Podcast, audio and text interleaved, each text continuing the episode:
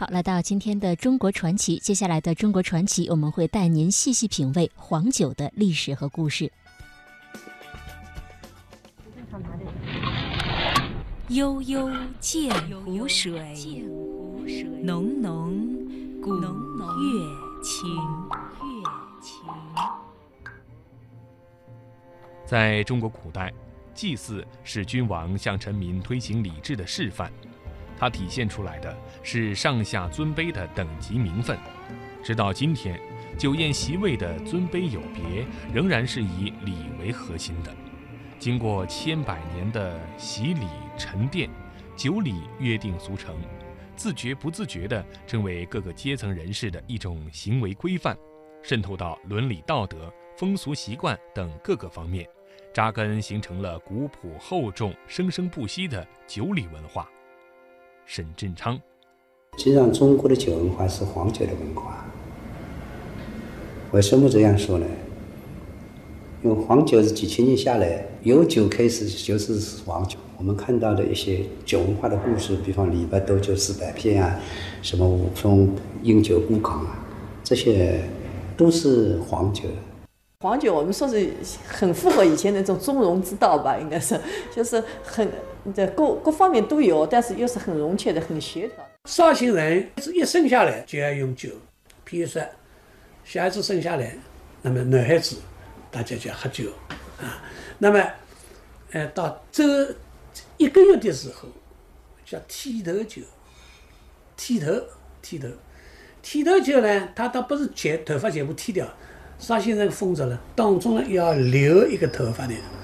那么这个剃头就有它一个特点，绍兴，它不是用水剃头的，婴儿头啊，它是沾着老酒的，这个剃刀啊要用老酒的。也要用老酒把这个头洗一洗，才要剃头的。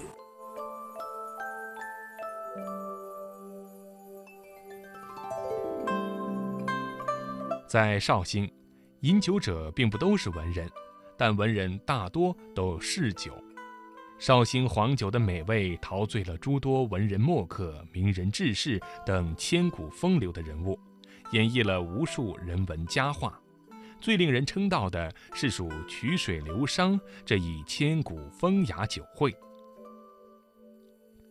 东晋永和九年，大书法家王羲之和当时的名士四十二人在会稽兰亭举行了一场别开生面的诗歌会，曲酒流觞，即兴赋诗。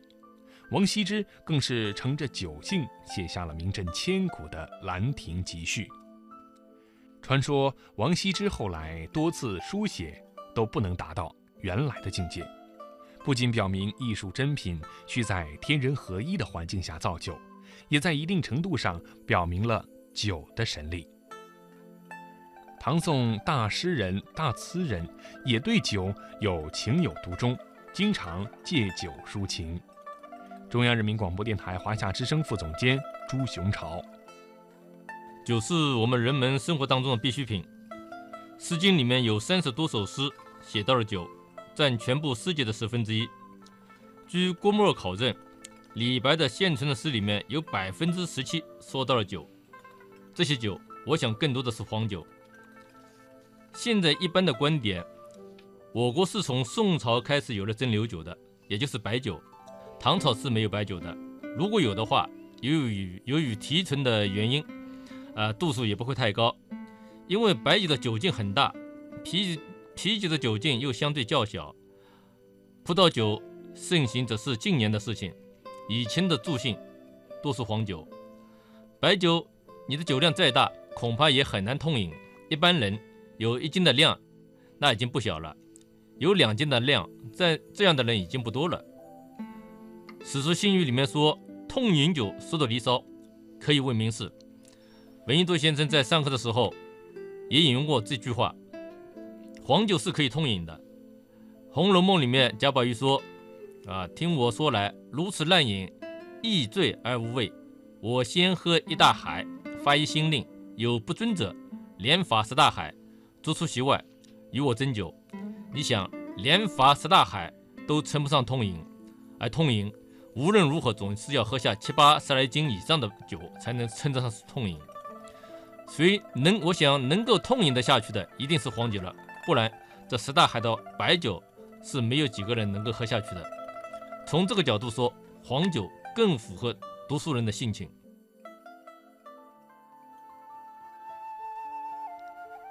贺知章晚年从长安回到故乡，寓居鉴湖一曲，饮酒自娱。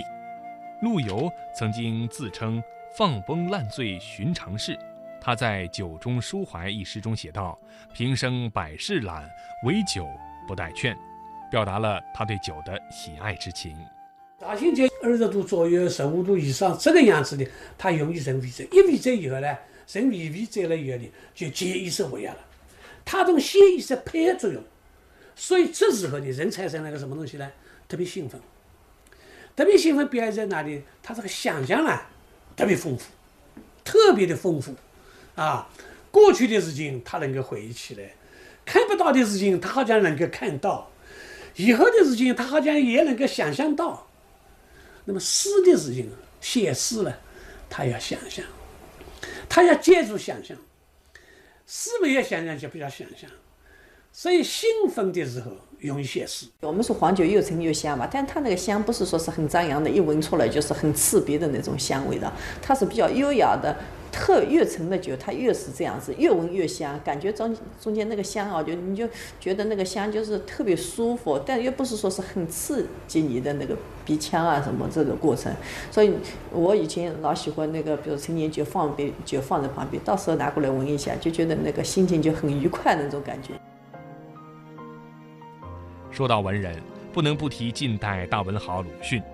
现在凡来绍兴的游客都要光顾他笔下的咸亨酒店，学一学孔乙己模样，买一碗绍兴黄酒，一碟儿茴香豆，慢慢体味一下其中的意境。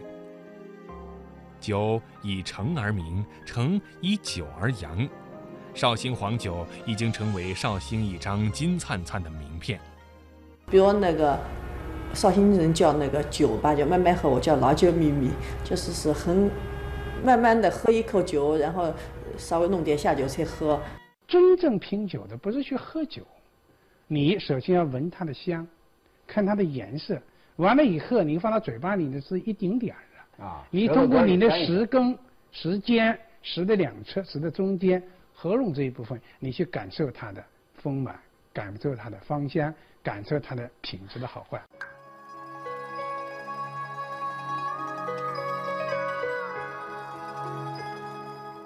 绍兴黄酒品种甚多，著名的有女儿红、加饭酒、花雕酒、善酿酒、香雪酒等。此外，在绍兴酒系列当中，尚有众多的传统花色品种，如鲜酿酒、竹叶青酒、补药酒、鲫鱼酒、桂花酒等，但目前产量很少。作为一名热爱品酒、精于酒文化的学者，华夏之声副总监朱雄朝对各类黄酒都有一定了解。它们的特点、口味以及酿造过程也都了然于胸。加饭酒、凤冈酒、花雕酒、女儿红、上海老酒等等，我多数都尝过，但我以为之间的区别不是太大。绍兴因为是中国古代产酒最繁盛的地区之一，绍兴黄酒因为产量大，所以现在几乎成了黄酒的代名词。绍兴黄酒以大米等谷物为原料。经过蒸煮、糖化、发酵、压滤而成。黄酒有很多品种，根据糖分的含量，可以分成干型黄酒、半干型黄酒、半甜型黄酒和甜型黄酒四种。绍兴黄酒色泽橙黄到深褐色，口感浓郁醇香、柔和鲜爽。在众多文学作品当中，《女儿红》是不能不提的。因为在这酒名的背后，隐藏了一段典故传说。传说早年间，绍兴有户人家，丈夫一直想要个儿子，拜了观音，求了药方，终于盼到妻子怀孕。丈夫特别高兴，觉得即将是个大胖小子，十拿九稳。于是他准备请街坊四邻喝酒庆祝，与他分享喜悦。他早早便买下一坛黄酒，等着儿子的出世。妻子临盆，诞下一女婴，丈夫非常失望。盼了多年，就这么个心愿，现在就多了眼前这么个黄毛小丫头，失望透顶，再也无心宴请四邻。一坛子好酒，自然也是无心再喝，就暂且埋在了院子里的一棵树下。女儿渐渐长大，乖巧懂事，漂亮可爱，常常把夫妻二人逗得很开心，又很会做女红，常常帮助父母料理家事。这位父亲也渐渐发觉，有个女儿在身边是挺幸福的事。十八年过去了，女儿要出嫁了，父亲这次却是请了亲朋好友来摆宴席。所有来祝贺的人都说他有福气，生了这么一个好女儿。这位父亲也终于觉得不舍。大家高兴，宴席一直持续着，酒都不够了。